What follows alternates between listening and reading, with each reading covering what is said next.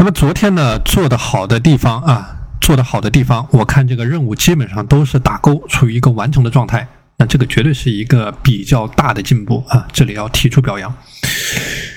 那么最大的问题呢，还是我说到的你的晚睡的问题啊，这个晚睡的问题，你不能说这个睡觉的这个问题一一次一次的拖延下去啊，这个必须要得到一个解决，拿到一个结果。我不知道你今天的睡眠的情况是怎么样的哈，但在这一块呢，你是一定要严格要求自己的。我反复在讲，你晚睡导致你早起，导致你这个早起精力不足、效率下降的问题。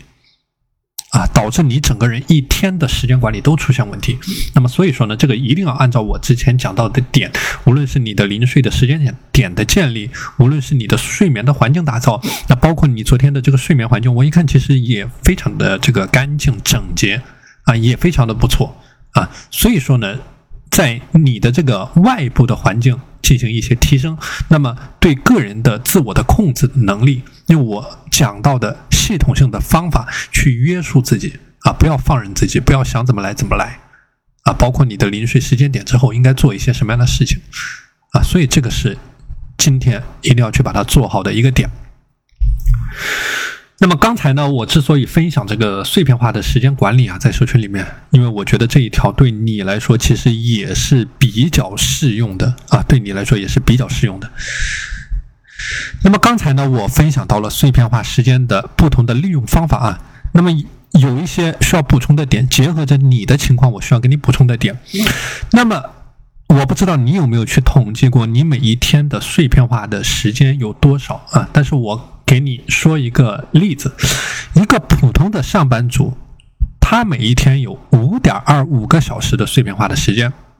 啊，你想一想，五点二五个小时的碎片化时间，所以说，你想你每天如果能够比别人多出五个小时的时间，那你在一周、你在一个月、你在一年，能够比同龄人多出多少的时间可以去做事情？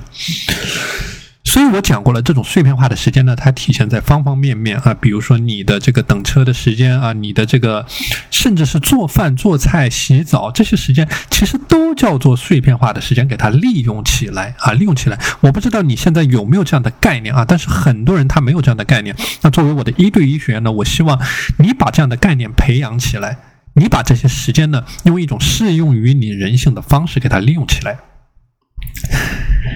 那比如说我刚才讲到的啊，碎片化的时间去完成一些碎片化的任务，那我相信你在学习的过程当中是一定有碎片化的这种任务的啊，碎片化的任务你可以去完成。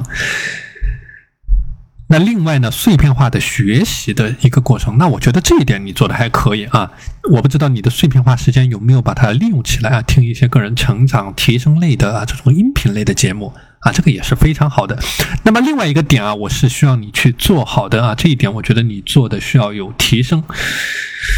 就是说我讲到的关于这种碎片化的思考和计划和总结。那么我觉得你在思考这一块啊，思考这一块可以把碎片化的时间更多的给它利用起来，就是勤动脑，多思考，多去想一想。那么你发现你在输入的过程当中，当然这一个过程呢，它有一部分的动脑，因为你要学习你的这个相关的知识。那么思考的更多的方面呢，体现在我讲到的三要素里面的内化和输出的一个环节。啊，内化就是把你输入的东西转化为你的东西，啊，输出呢就是啊把它落地，形成这个执行的动作。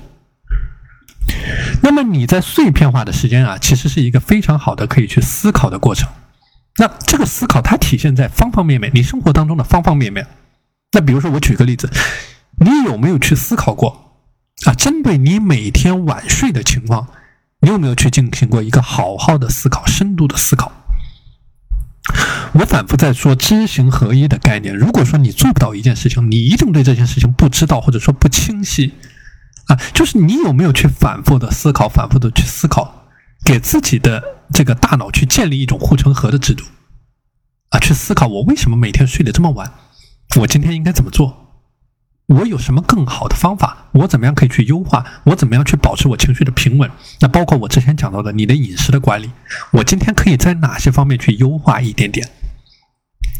那所以呢，这个是针对于你的碎片化时间啊，你可以去进行一些思考，或者说计划，或者说总结的这个工作。